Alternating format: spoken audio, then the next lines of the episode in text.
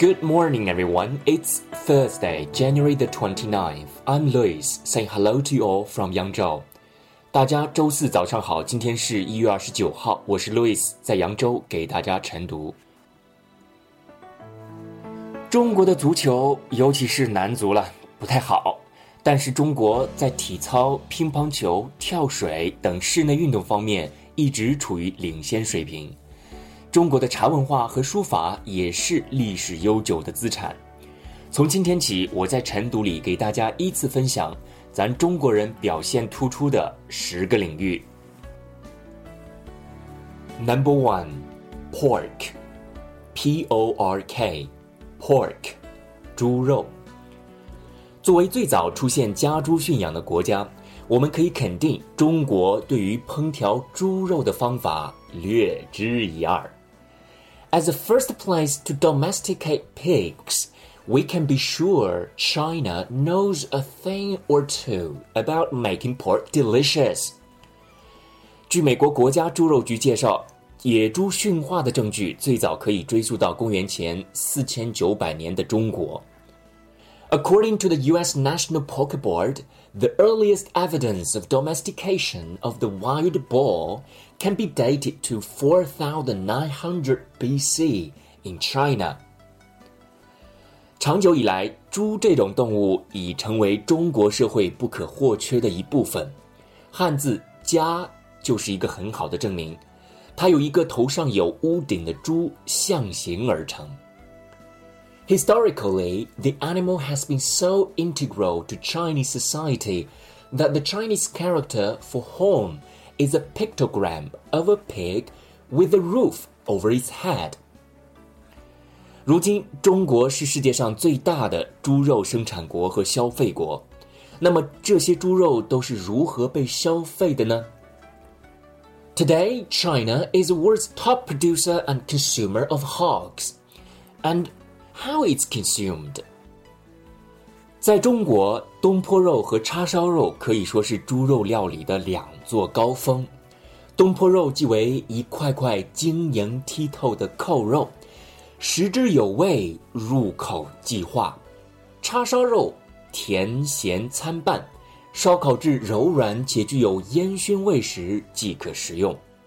There are arguably two pinnacles of pork cooking in China.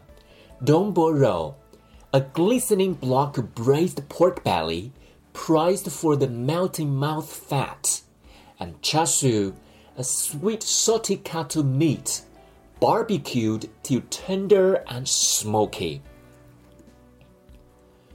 虽然这两道菜的工序复杂，制作耗时，但很值得。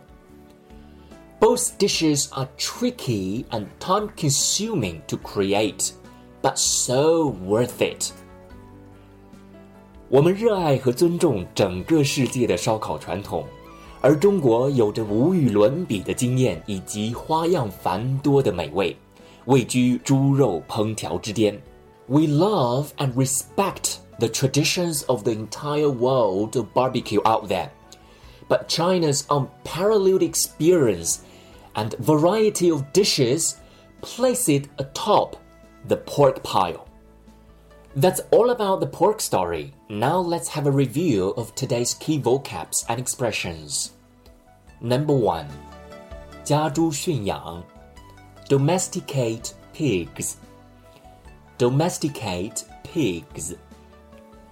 Number two, 对啥略知一二 know a thing or two about. Know a thing or two about.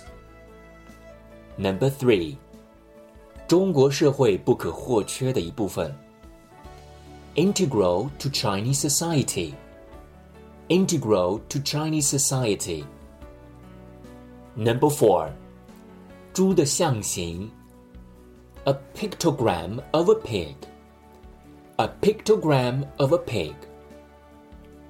Number five，猪肉最大的生产国和消费国。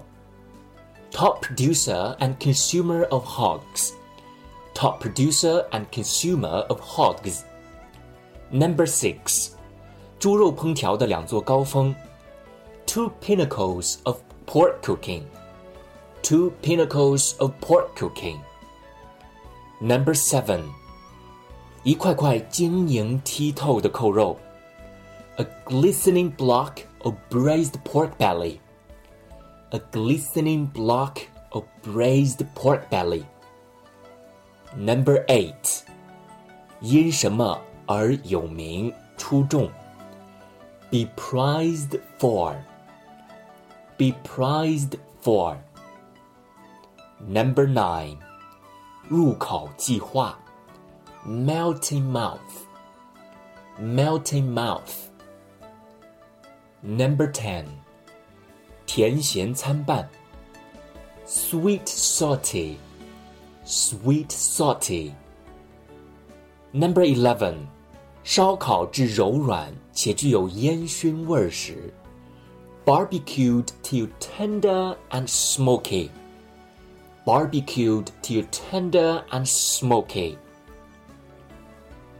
Number twelve，工序复杂，制作耗时。 Be tricky and time-consuming to create. Be tricky and time-consuming to create. Number thirteen，无与伦比的经验，unparalleled experience. Unparalleled experience. That's all about today's reading. See you tomorrow.